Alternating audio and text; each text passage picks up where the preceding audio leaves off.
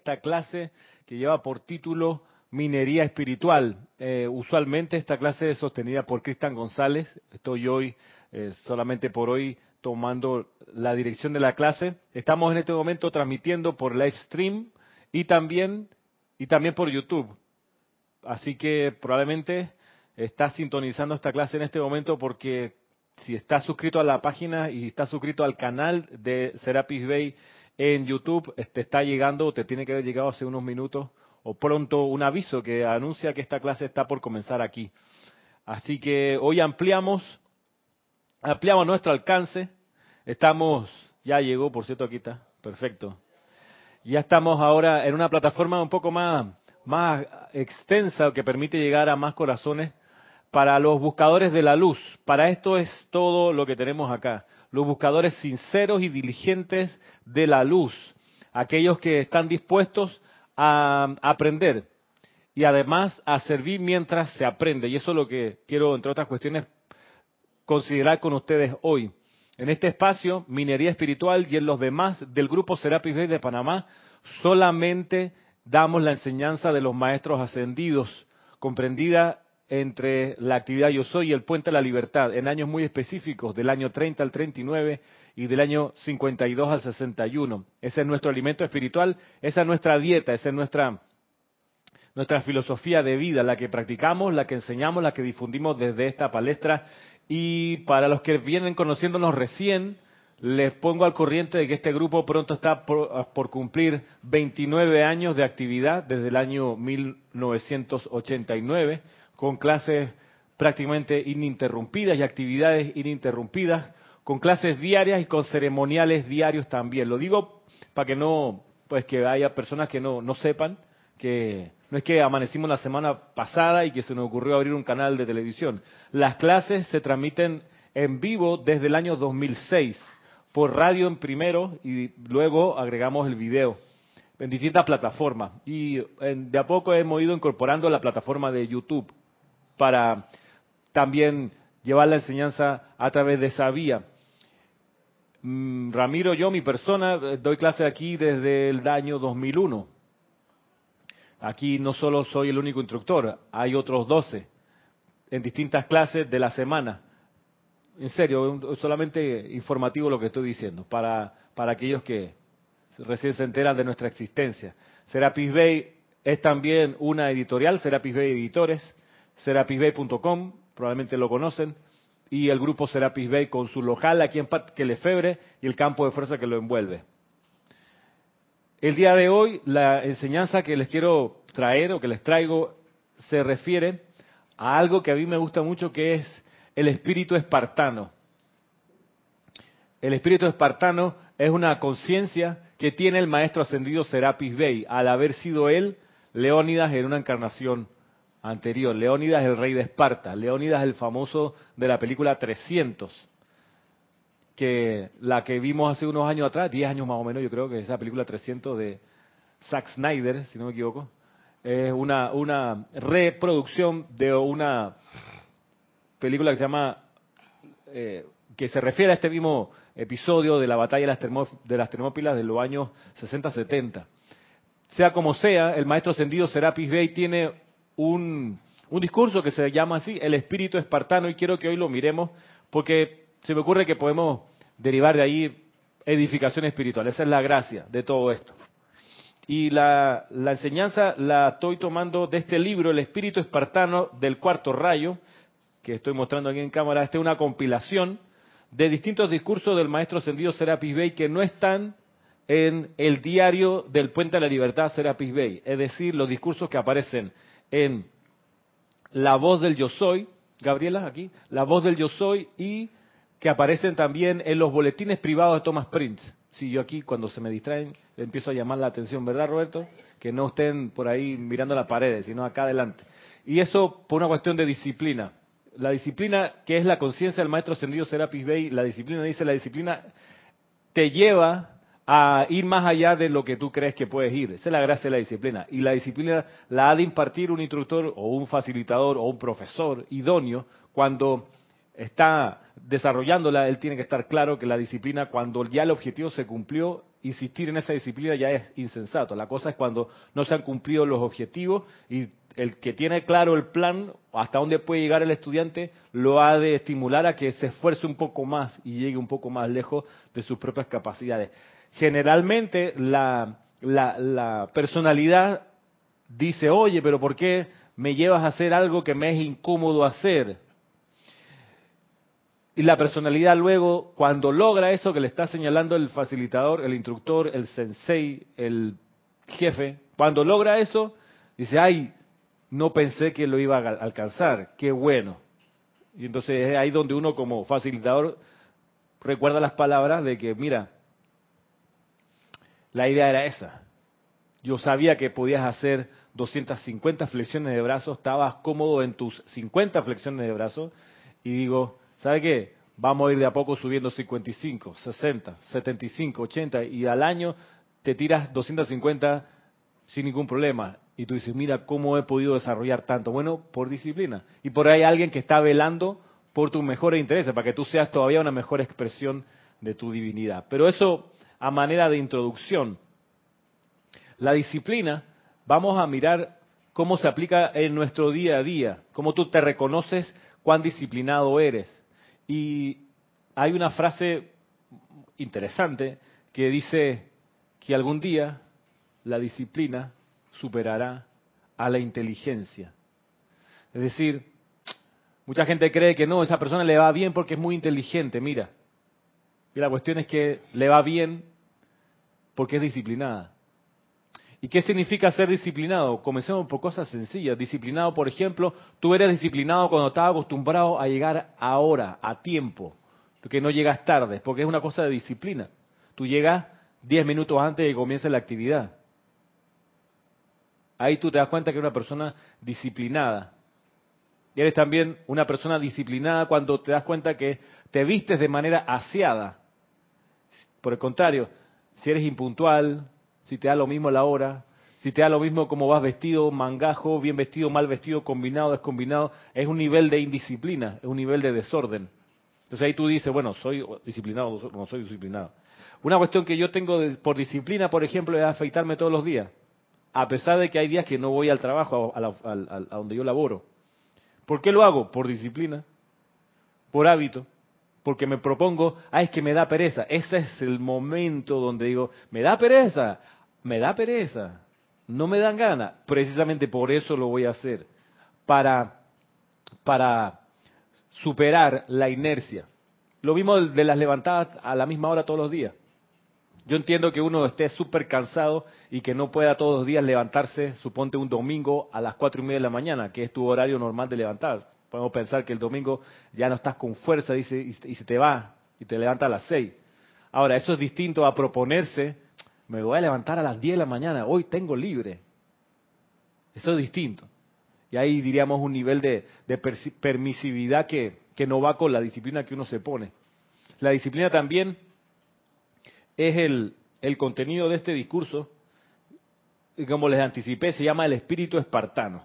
Está aquí en esta compilación en la página 86. He estado hablando por los últimos cinco minutos, pero no he dicho algo importante. Para los que están aquí, usar el micrófono a la hora de hablar como ya saben.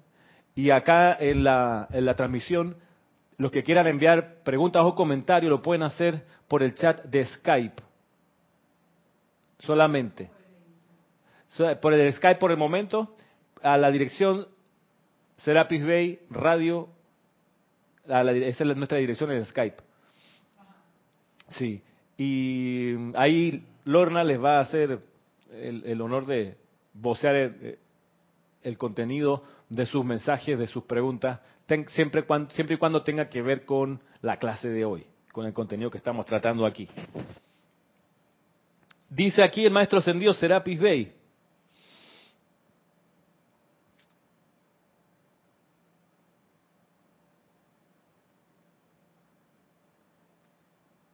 En Esparta solo los fuertes duraban,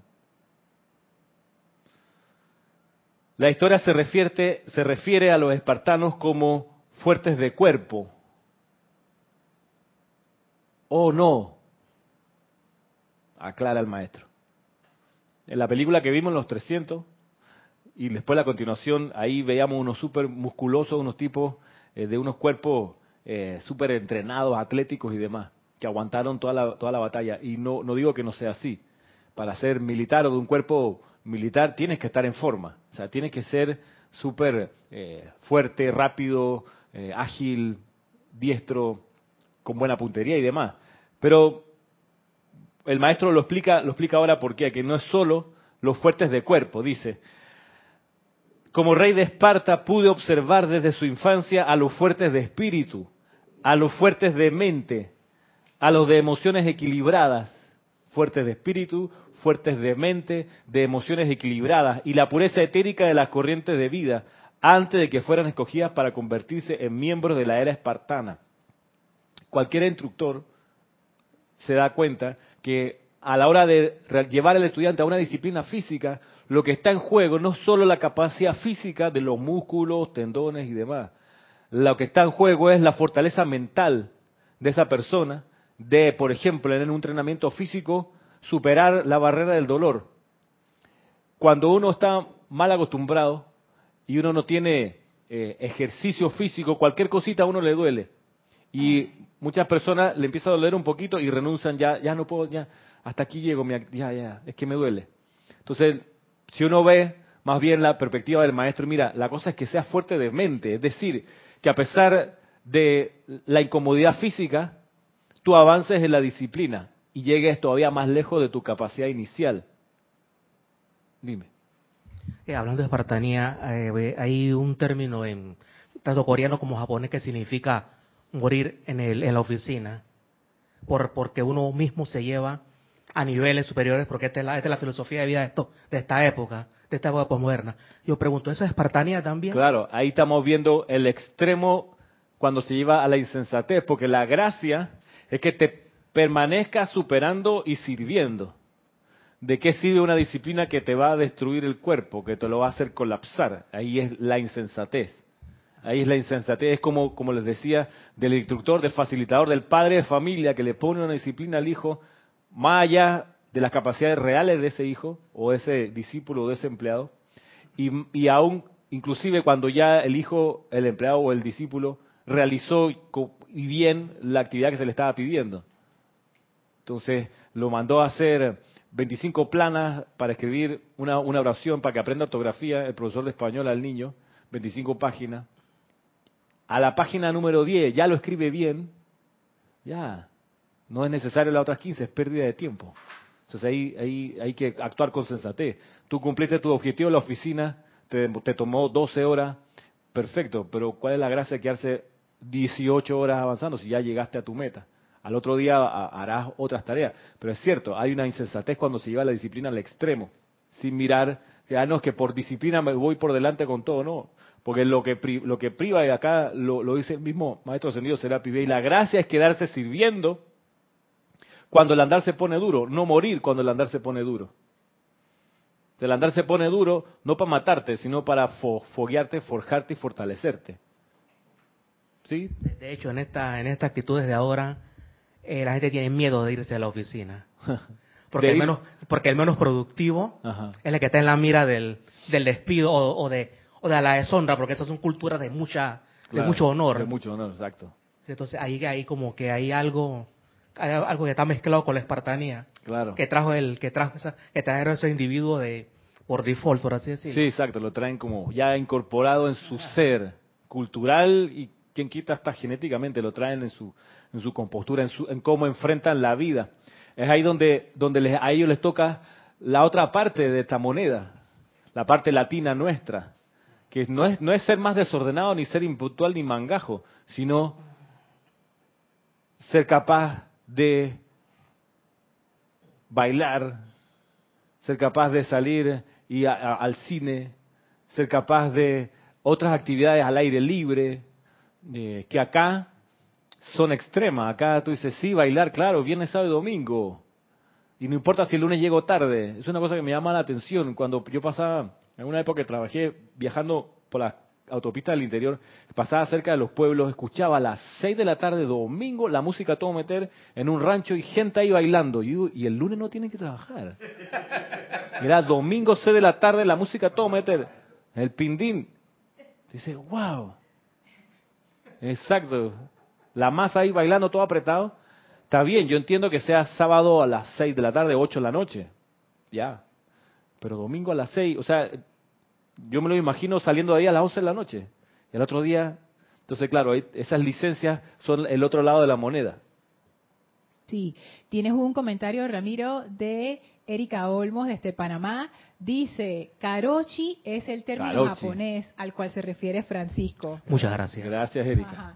Y Estela de Tucumán, Argentina, nos dice bendiciones a todos. Bendiciones para ti también. Ramiro, entiendo por esta clase que la disciplina es equilibrio. Abrazos, Estela. Equilibrio para salir de la inercia. Salir de la inercia que te lleva a quedarte cómodo en tu limitación.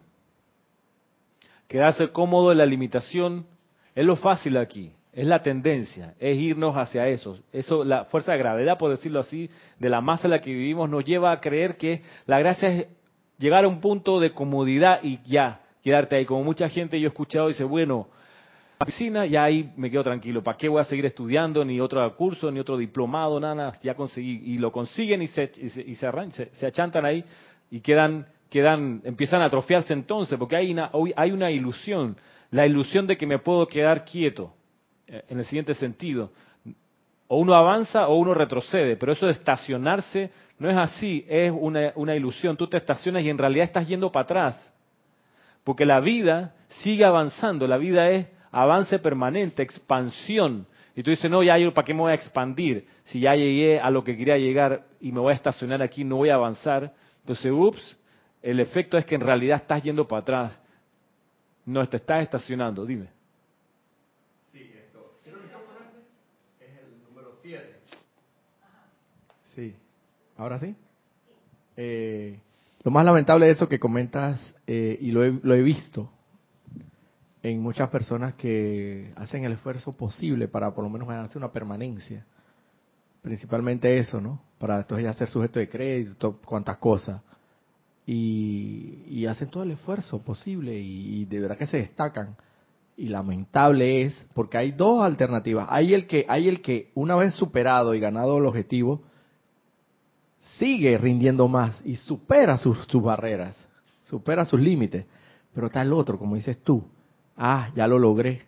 Y se nota la baja, se nota el, el, el desinterés ya ya, yo aquí ya logré lo que quería y bajo la velocidad, bajo la velocidad y, se nota a todas luces. todo Antes lo sacaba los expedientes de 10 en 10. Sí, sí, sí, ya Ahora que ya estoy quieto en base, de Y lo peor de todo es que lo, lo, lo, expresa a viva voz.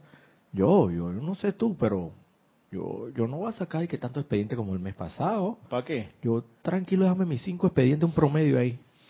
¿Para qué matarme? ¿Para qué matarme? Dice, exacto. Dime, Francisco. Por eso que dice Roberto, se cree que el escalafón de, de un obrero a una posición jerárquica le hace mal en vez de bien, porque hay un momento en que va a perder el objetivo del cual es bueno, lo va a llevar a un nivel donde no está preparado, no tiene estudio, le falta ese equilibrio del estudio. La experiencia la tiene que equilibrar con decisiones a nivel administrativo, a nivel de, de usar el poder de una manera ya más, más rayo azul. Claro. De modo que en este espíritu espartano que nos enseña Serapis Bey, él miraba más, más que la fortaleza física, la fortaleza de carácter. La fortaleza de carácter de superar las limitaciones. No romperse superando las limitaciones, sino superarlas.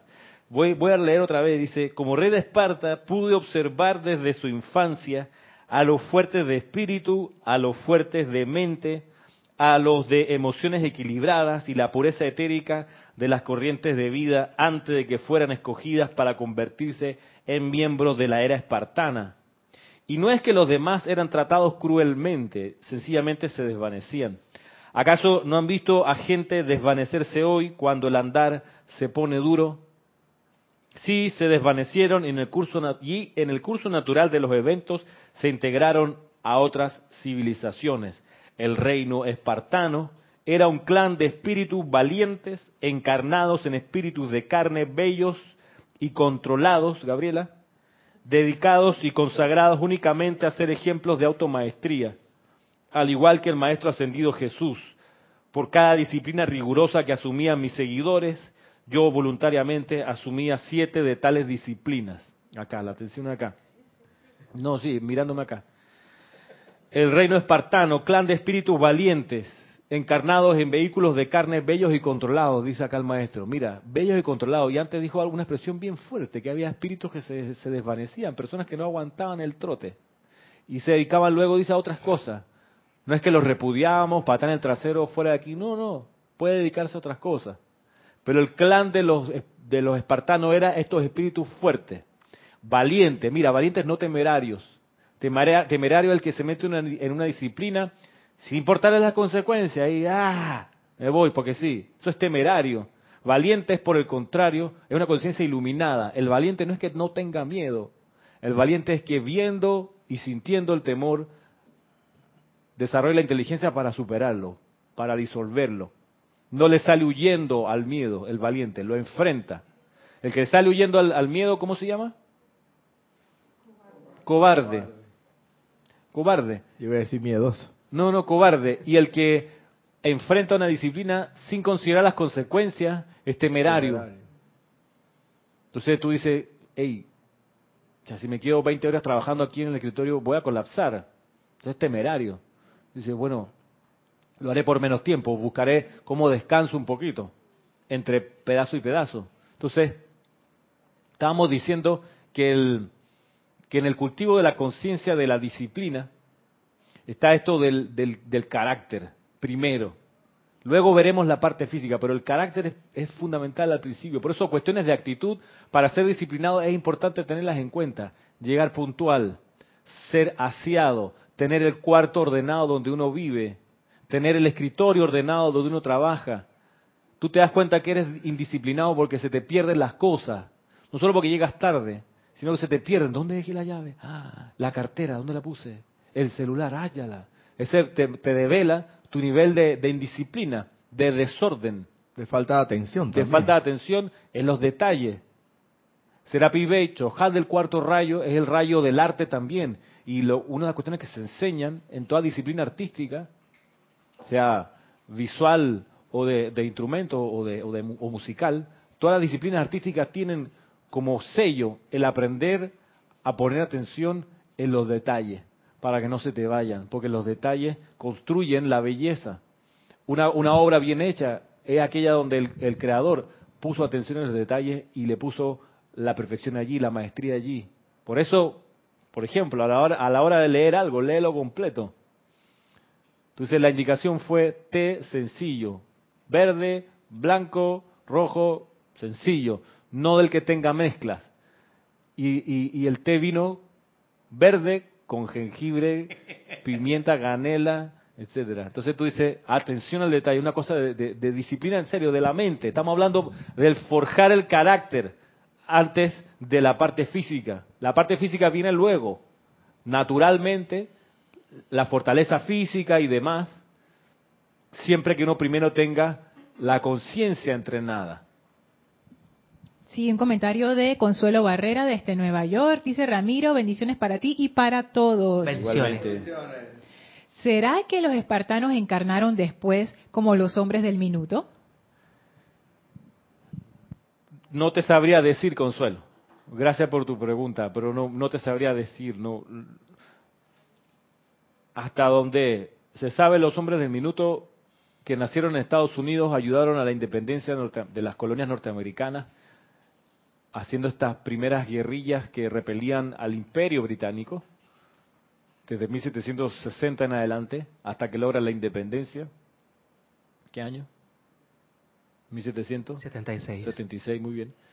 Y luego pareciera que encarnaron en los años, o para ser adultos en los años 30, participaron de la égida del maestro ascendido San Germain a través de la actividad Yo Soy. De hecho, el maestro ascendido San Germain le dedicó una serie de discursos, 10 o 20 discursos, a esta agrupación, que eran estudiantes de la enseñanza de los maestros ascendidos en un grupo que se autodenominó los hombres del minuto, un poco recordando lo que había sido los hombres del minuto de la independencia de Estados Unidos. Pero hasta ahí, no sé si son los mismos espartanos. Pero estamos hablando de todos modos de un sello que atraviesa o que comparte todos los maestros ascendidos. Lo dice acá el amado Serapis Bey. Ey, esta maestría que nosotros teníamos en Esparta es la misma de Jesús. O sea, no me vengan con que no, que Serapis Bey es muy estricto, mucha disciplina. Yo me, voy con Jesús, que es, como suavezón. Él ahí me las va a dejar pasar. Ey, vamos a mirar de nuevo lo que dice acá. Dice, el reino espartano era un clan de espíritus valientes, encarnados en vehículos de carne bellos y controlados, dedicados y consagrados únicamente a ser ejemplos de automaestría, al igual que el amado Maestro ascendido Jesús. Que, digo yo, para poder lograr lo que logró Jesús en una sola encarnación, tiene que haber sido una conciencia y un carácter disciplinado. Además, llega un momento que en la disciplina se te vuelve hábito y tú eres así. Ya no estás pensando en cuánto te cuesta, si es tu naturaleza ser así. Entonces, por eso, en estas clases acá, desde el grupo Serapis Bay, una de las cuestiones que hacemos es mostrarle a los estudiantes dónde les toca mejorar. No con el fin de humillarlos ni, ni, ni de hundirlos, sino mira, se te fue este detalle, hermano. Pon atención. Hay un detalle, voy, hay un detalle que aún si a uno no se lo dice en Salomé, uno cree que no lo tiene.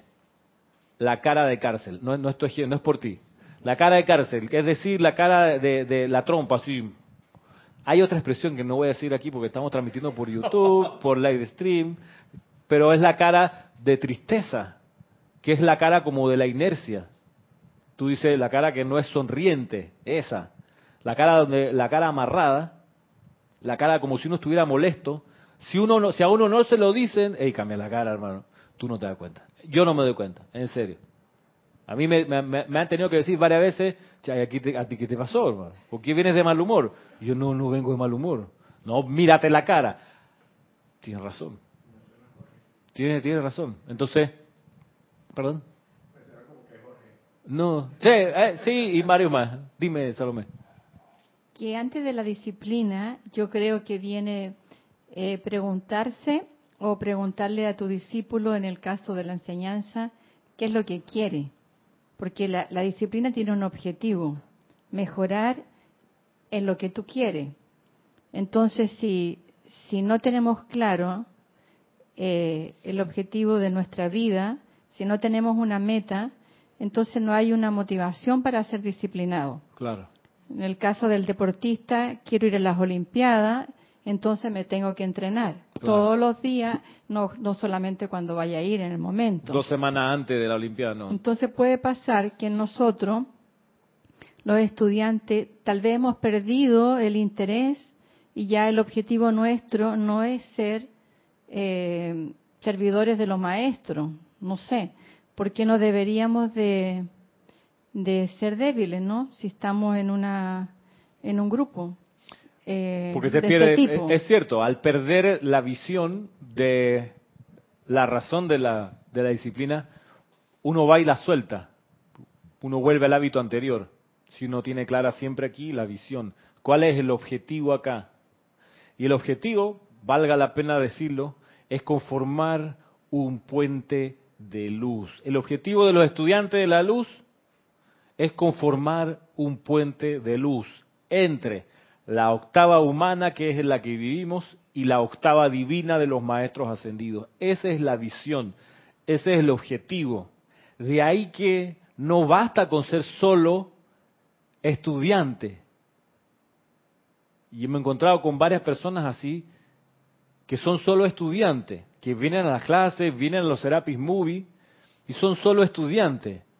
Y yo, quizá sobrepasando la necesaria cortesía que debe haber allí, me he dado la tarea en más de una ocasión de decirle, quizá no me correspondía, pero le he tenido que decir, me he visto quizá en la necesidad de decirle, oye, ¿y tú cuándo piensas participar en un ceremonial? Un ceremonial es una reunión donde nos juntamos los estudiantes acá en el grupo a orar, usando las invocaciones que los maestros ascendidos nos enseñaron publicadas acá por Serapis B Editores, los decretos, los cantos, las visualizaciones. Nos reunimos para orar. Aquí en el grupo se hacen ceremoniales todos los días y el sábado inclusive dos veces. Y yo le pregunté a esa persona, ¿cuánto tiempo tienes viniendo acá? Como ocho años. Bien. ¿Cuántas veces has participado en algún ceremonial? No, nunca. ¿Qué estás esperando? ¿Qué te falta? No, es que me siento que no estoy capacitada todavía. Ok. ¿Qué es lo que no te, qué es lo que no sabes hasta esta, a estas alturas que te impide? Lo que está en el fondo es que te impide dar. Porque uno como estudiante se puede quedar en la estación de solo recibir, dame, dame, dame, dame, yo estoy aquí comiendo, dame, dame, dame, dame. Y los maestros son bien enfáticos, dicen, miren, y sobre todo los maestros como Serapis Bey, miren, para los que quieran, dice eh, por otra parte, para los que quieran dejar para después su servicio altruista, para esos que vienen a Luxor diciendo, no, yo voy a aprender primero y después voy a servir, para esos no tenemos utilidad alguna. Le decimos que vayan a otro retiro, busquen con, de repente el Templo de la Misericordia, Guanyin, por allá. Nosotros queremos aquí armas, almas vivientes, fuertes, dispuestas a servir y aprender mientras sirven. Eso de que todavía me estoy preparando es una excusa. Nunca, nunca va a estar listo. Y eso es verdad. Nunca va a estar plenamente preparado. Eso es así. Es así. Como la gente que dice, no, todavía somos, llevamos 10 años de novio, pero no nos podemos casar porque no estamos listos para el matrimonio. Nunca van a estarlo, compadre. Nunca van a estar. Y ahí te va a cantar Jennifer López y el anillo para cuándo? Y el anillo para cuándo? Porque llevamos aquí esta relación larguísima. Entonces, claro, no que tú dices que no, tenemos dinero todavía para, para comenzar a vivir juntos. Entonces, ¿qué estás esperando, hermano? Es que no es cosa de dinero, es cosa de carácter, de visión, de intención en tu vida. Lo mismo va a una empresa. No, que mira, todavía estoy viendo cómo hago para arrancar este negocito que tengo, ya lo tengo todo planeado, este, ¿y qué te falta? No, me falta un poquito. No, lo que te falta es la decisión, compadre. Tienes claro el objetivo, la herramienta, si te quedas esperando hasta que lo tengas todo resuelto, siempre va a haber algo que no te lo va a impedir. Dime.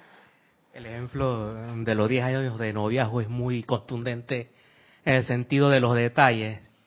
Tú puedes tener 10 años de convivencia con una persona, pero si no has vivido 48 horas con esa persona, hay detalles que ignoras. Exacto. Y que puede ser detonante del, del pronto divorcio. Claro. Que Sin decretar nada, ese, ese simple, simple sentido común, hermano. Así mismo, Así mismo. Así mismo. Diga, exacto. Ahorrémonos nueve años de la vida. A los seis meses vayan a vivirse juntos. Si no se aguantan, ya no hay más que hacer. Gracias. Nunca te olvidaré. Hasta pronto.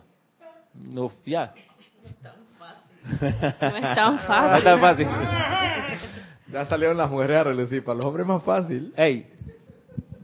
Por lo menos dijo nunca te olvidaré. Así que ya hay un consuelo ahí.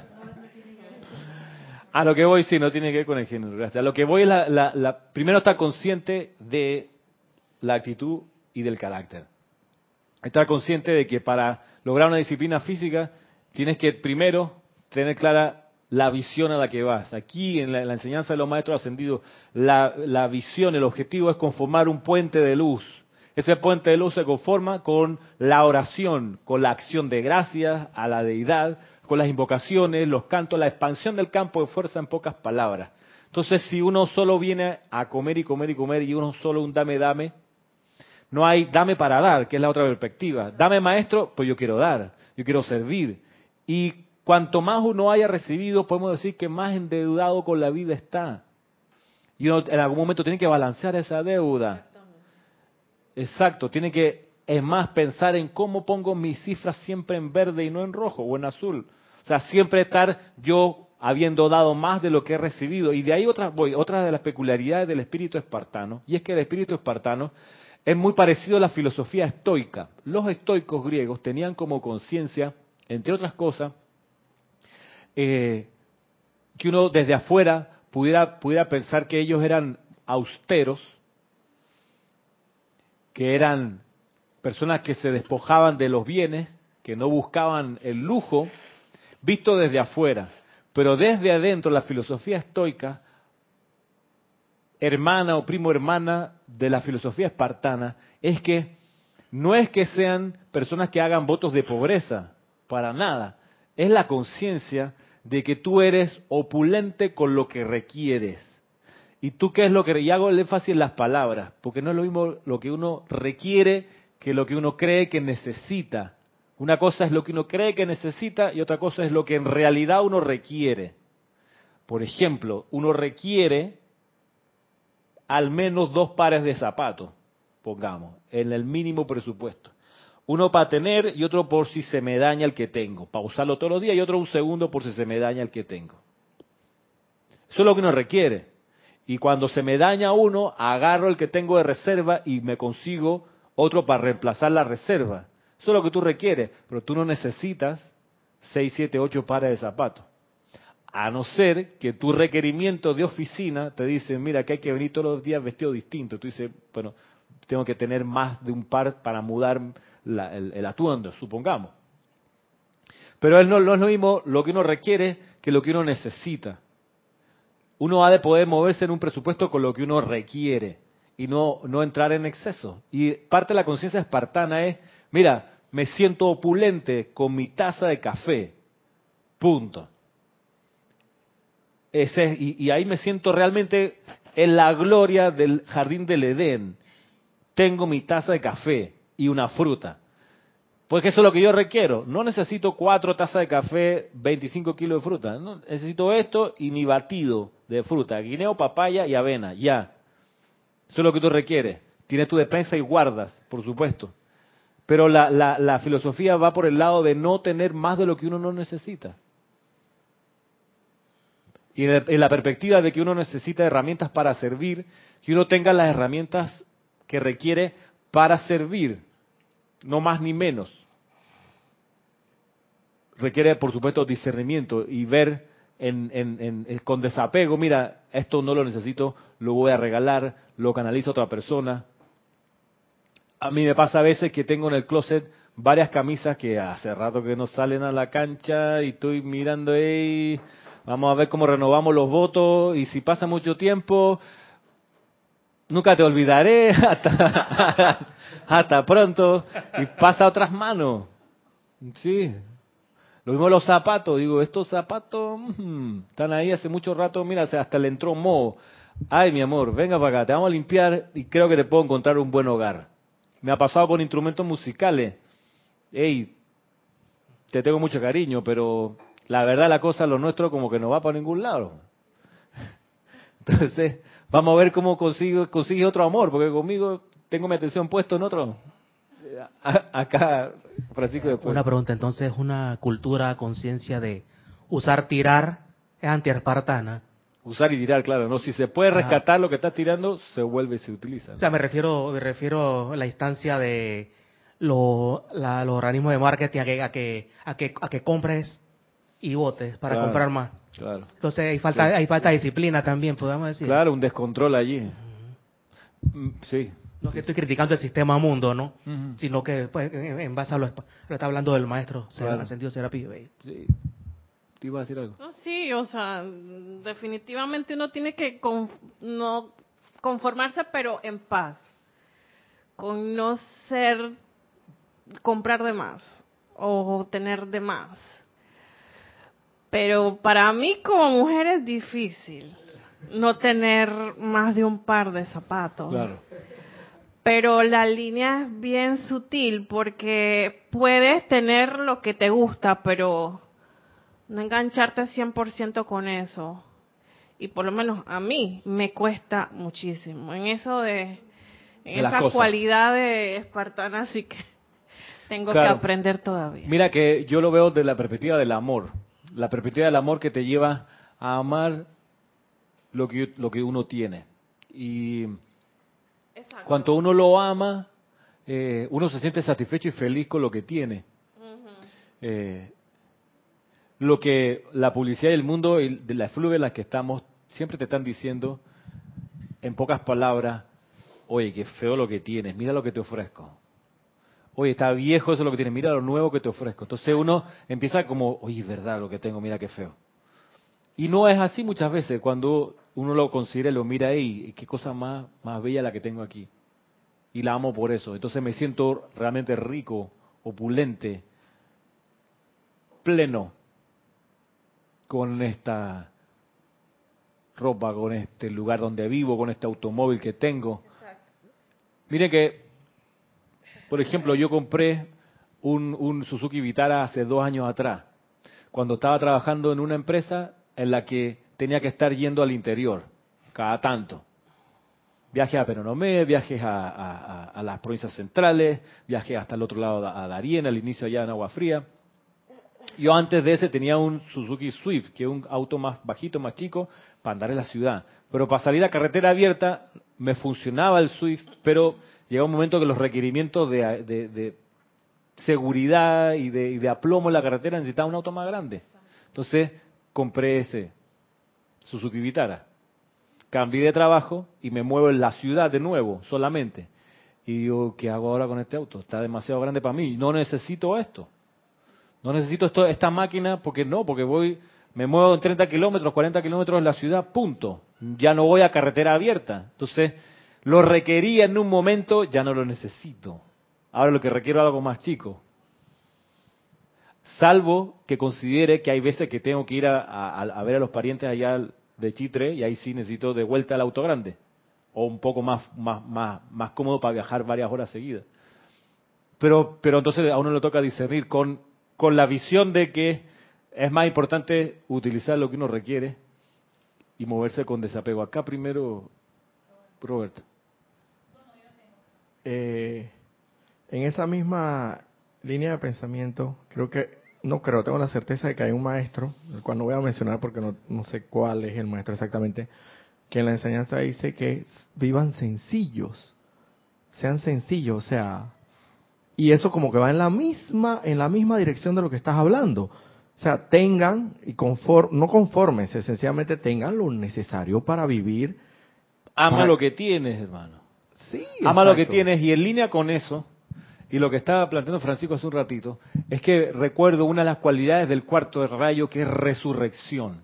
Y una de las lecciones que enseña los maestros acerca de la llama de la resurrección es que ella trae a la vida lo que aparenta estar muerto. La llama de la resurrección. ¿Y cuánta ropa en el closet aparenta estar muerta allí? Que hay ahí. Que, que al final lo que pasa es que uno llena el closet y termina usando lo que está más cerquita. Sacando lo que está ahí más a mano.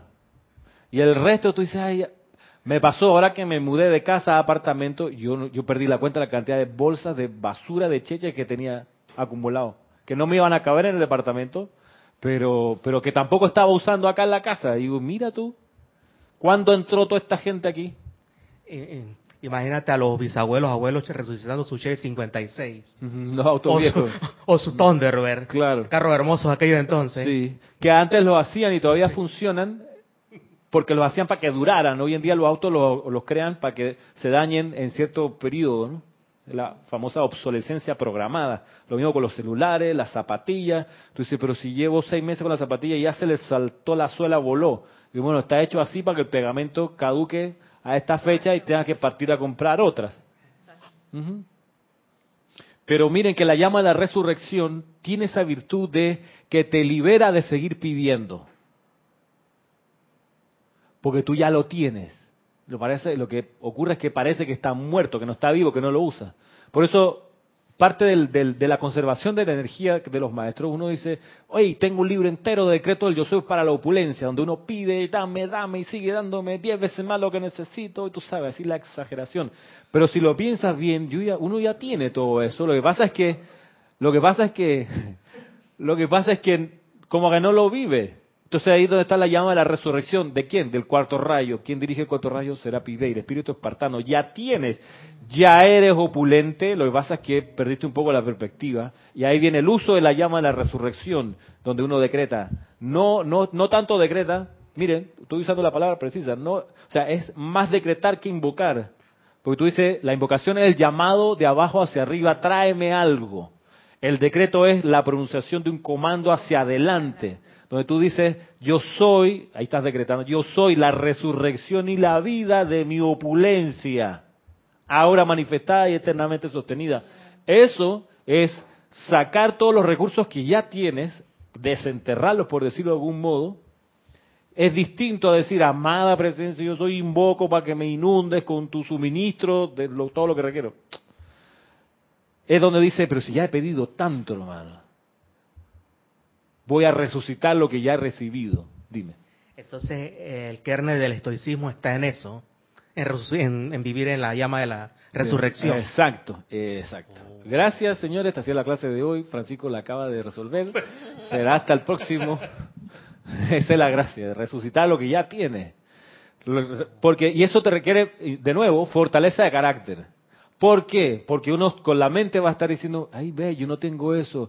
Ay, el banco me dice que ya es hora de que remodeles tu casa. Pídeme un cómodo préstamo. Y, mira el carro nuevo, qué bonito. Y entonces, y está mirando afuera, afuera, afuera, afuera, afuera. Y pierde de perspectiva lo enormemente opulente, agraciado y bendito que eres con todo lo que ya tienes. De ahí que el uso de la resurrección, de la llama de la resurrección en este juego en esta actividad es crucial. Tenía una pregunta. el cuarto rayo, eh, hay dos facetas. La llama de la resurrección. Bueno, eh, porque no es lo mismo rayo que llama, ¿no? No, exacto. Eh, rayo es lo que viene de arriba hacia abajo. Y llama, es lo, que, sube. Entonces son dos facetas. Pues son más de dos. Más de dos. Si, te refieres a faceta como cualidades del mm, rayo, no. ¿A qué te refieres? cuarto rayo llama de la resurrección y la ascensión. Son y de la transfiguración. Ah, transfiguración. y de la esperanza. Pero Chohan es solamente Serapis Bey. Del cuarto rayo y de la resurrección eh, María y eh, no no no no Jesús y María que sostienen la llama de la resurrección. Ah ok es que como que se me chispotea eso de dónde viene la llama de la resurrección del cuarto del rayo. cuarto rayo. O sea que es como una división no porque todos están juntas. Digamos que es una una parte del rayo calificado con el poder de resucitar. ok. Y hay otra parte del rayo calificado con el poder de traer esperanza y hay otra parte del rayo que es calificado con traer pureza. Entonces yo a veces me pongo a pensar que pureza, pero si son el cuarto rayo es lo mismo. Y Serapis Bey es el Chohan de todas esas facetas.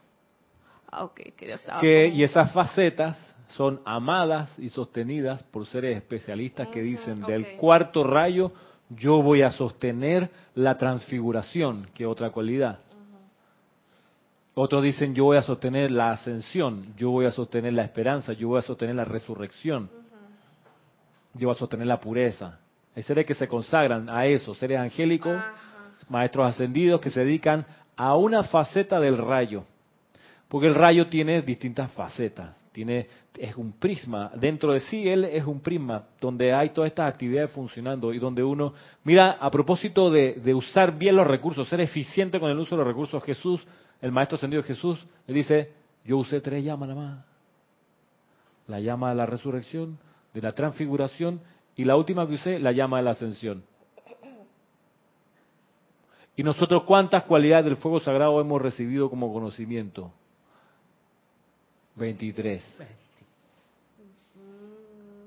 Y eso está hecho así para que, entre otras cosas, los grupos de estudiantes de la enseñanza de los maestros ascendidos, doquiera que se encuentren, caigan en la cuenta un día que no basta con ser mero estudiante, que se, se tiene que convertir en algún momento en servidores.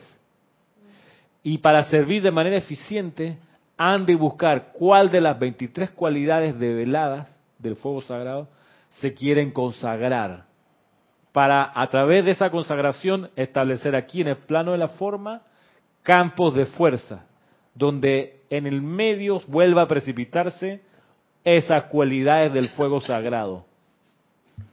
Al precipitarse, sostenerse aquí esas cualidades del fuego sagrado, la gente que no viene a clase, la masa de personas que no participan en estas actividades de luz puedan recibir la bendición de misericordia de esa llama pulsante y puedan tener su andar más elevado, más puro, más armonioso, más feliz.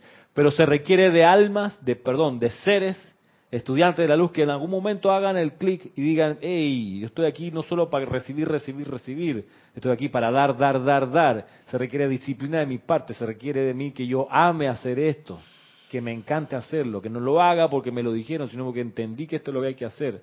Sostener un puente de luz a través del cual una cualidad del fuego sagrado baje aquí al plano de la forma y pueda ser vivida, percibida pueda purificar la atmósfera, sea la llama azul de la voluntad, sea la llama dorada de la iluminación, cualquiera de las 23, la felicidad, la resurrección, la transfiguración, la misericordia, o la purificación, o la liberación, o el amor, o la libertad, o la precipitación. y en cada uno de esos sitios consagrados a esas cualidades se pueda realmente descargar el alimento espiritual que la masa necesita. Esa es la visión, ahí donde dice uno, si esa es la meta, me disciplino, voy a por ello. ¿Qué es lo que tengo que hacer? ¿Fortalecer mi carácter? Sí. No huirle cuando el andar se pone duro, exactamente. Mirar hacia adentro, invocar la presencia de Dios, exactamente. Y así nos vamos con los requerimientos, uno tras otro. Tienes un comentario de Eduardo Gamboa. No tengo la información desde dónde nos escribe. Dice, buenos días, bendiciones. Igualmente, Eduardo. Bendiciones. Eh, Eduardo hace un comentario con respecto a lo que estabas hablando antes acerca de sentirse opulente con lo que tenemos. Dice, es muy cierto lo que dice Ramiro. Es más rico el que menos necesita. La magna presencia de Dios yo soy nos da siempre lo que necesitamos, por tanto somos eternamente ricos. Es cierto, Eduardo. Y digamos que, que la riqueza es material, la riqueza también, una manifestación de riqueza es la buena salud, una manifestación de riqueza también es la armonía y la felicidad en las relaciones con los demás. Eso también, porque hay personas que son muy ricas en plata, tienen una chequera enorme, unos fondos increíbles, pero están siempre enfermas, hermano. Van a cada rato al psiquiatra y no pueden salir si no se toman la pastilla porque les viene la, depresión. Entonces, ¿qué clase de riqueza es esa?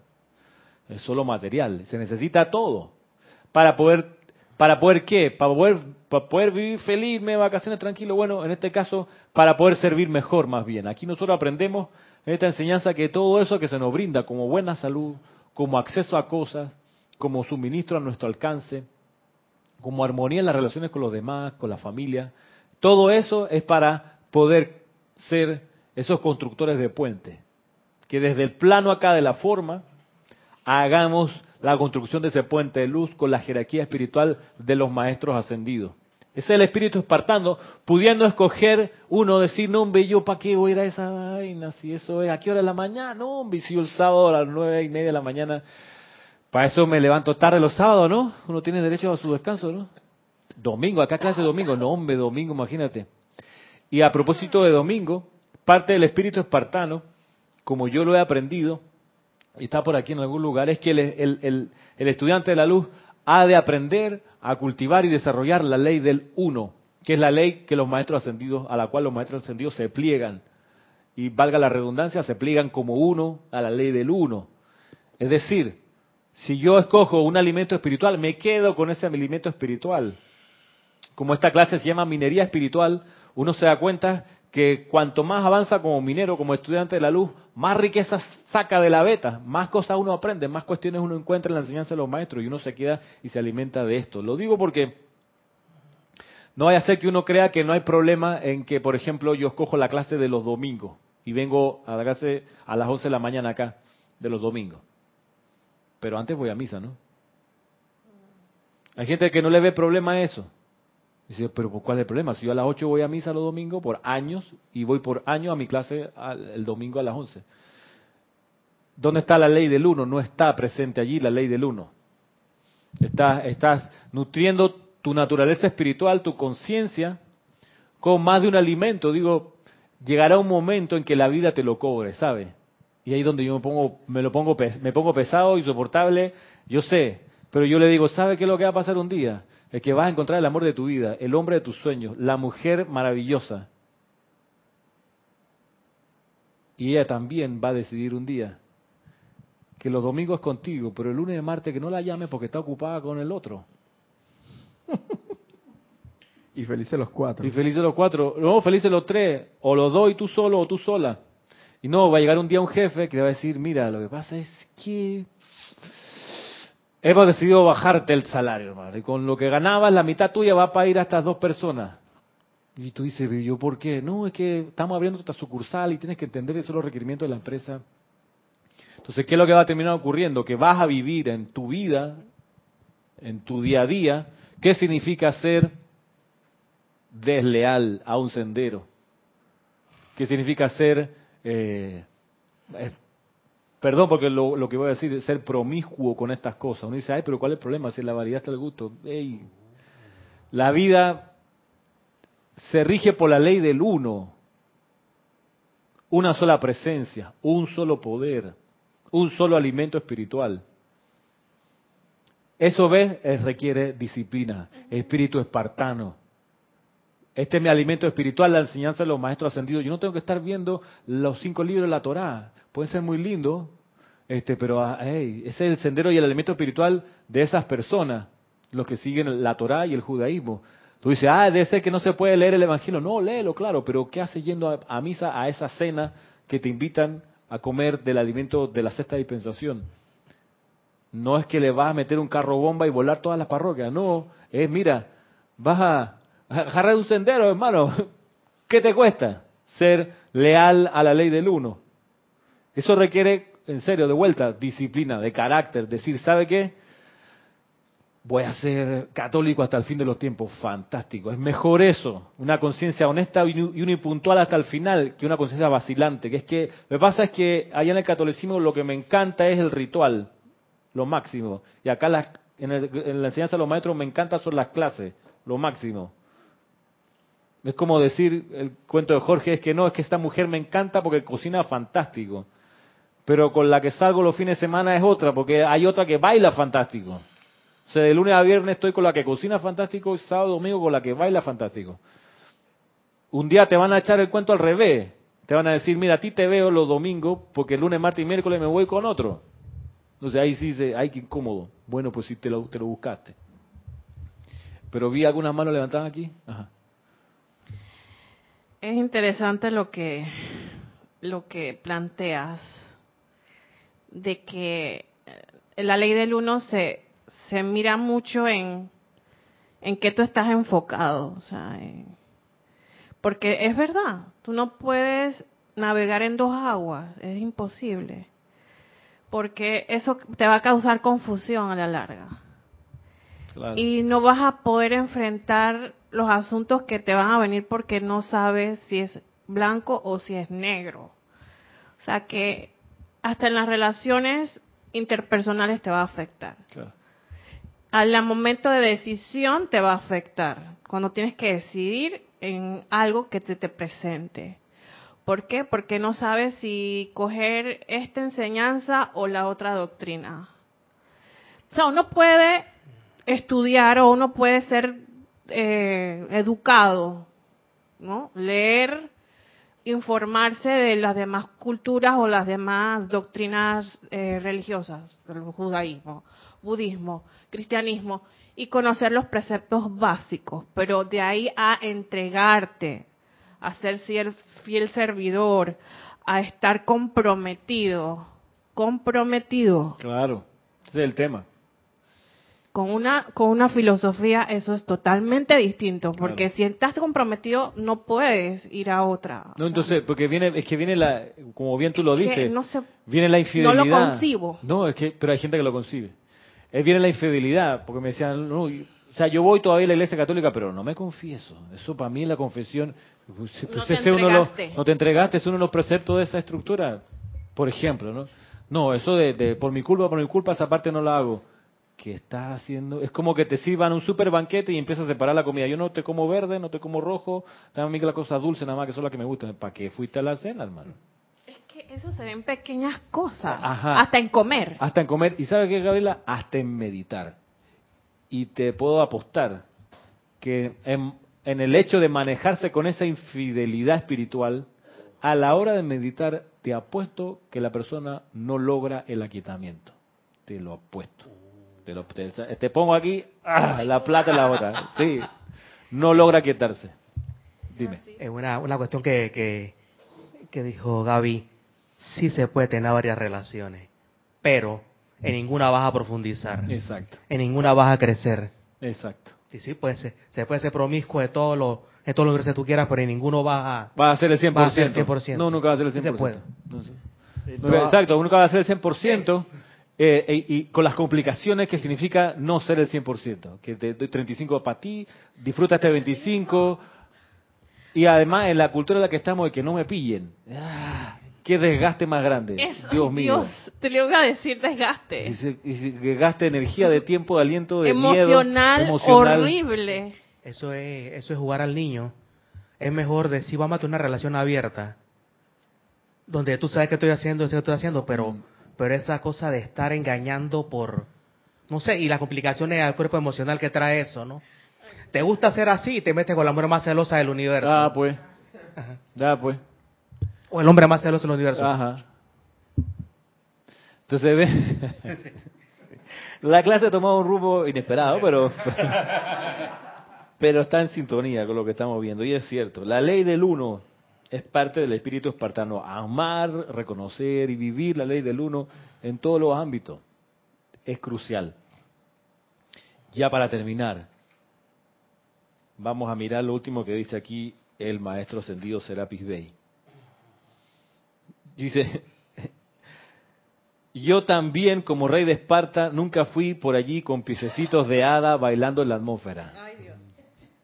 Tuve hombres y mujeres, amazonas de fortaleza, poder y empero amor divino, cuyo entusiasmo yo tenía que sostener. Y ese entusiasmo era mi propio ejemplo. Nunca he permitido que mi columna se doble, ni que mis hombros caigan, porque no solo la vida elemental, sino los seres humanos también reflejan su propio líder, ese ser a quienes deben la comprensión espiritual que actualmente poseen. Es muy correcto que sean agradecidos a quienes les dieron alguna instrucción limitada ayer. ¿Saben ustedes que el poder del amor divino que mantiene la puerta abierta hoy está compuesto de seres de mis propias legiones, siete a cada lado, más grandes que sus cordilleras, para permitir que la dispensación conseguida por el Moria sea sostenida? Esos seres cada siete horas toman un descanso y en las tres horas que transcurren yo mismo, con los brazos extendidos al tamaño de sus cordilleras, mantengo la puerta abierta para la instrucción del momento, lo cual es crucial. La instrucción que fuera una piedra de toque estuvo muy bien, pero ahora ha pasado de moda. Ustedes están viviendo en el ahora, no en el ayer, a un paso distinto, bajo una efluvia diferente. Naturalmente, hay una aceleración tanto de la fuerza de la luz como de la, de la oscuridad al aproximarnos al fin del Armagedón de la Tierra. Hablando del puente de luz, Eso, eso tiene. Es, es bueno que lo diga y que lo consideremos ya para terminar, porque no es que el maestro manda a los estudiantes que sean servidores. No dice, yo soy servidor, dice Serapis yo sostengo el puente, ¿ok? Cuando no están mis legiones, yo tomo el lugar de ellas para sostener el puente entre la octava humana y la divina. No es que le pido a ustedes háganme el trabajo mientras yo me abanico por ahí. No, yo mismo doy el ejemplo haciéndolo. Y, ese ejemplo significa que incluso tomo siete veces más disciplina de la que les exijo a los que cabalgan conmigo. Y con eso en mente quedamos hasta aquí esta clase Minería Espiritual. Próximo sábado a las 9.20, nueve y media estará Cristian otra vez aquí transmitiéndose en vivo por Serapis Bay Radio Serapis Bay Televisión, Serapis Bay YouTube. Y los espero a las 11 de la mañana hoy sábado con la siguiente clase que se llama Cántaro de Confort. Será hasta entonces y muchas gracias.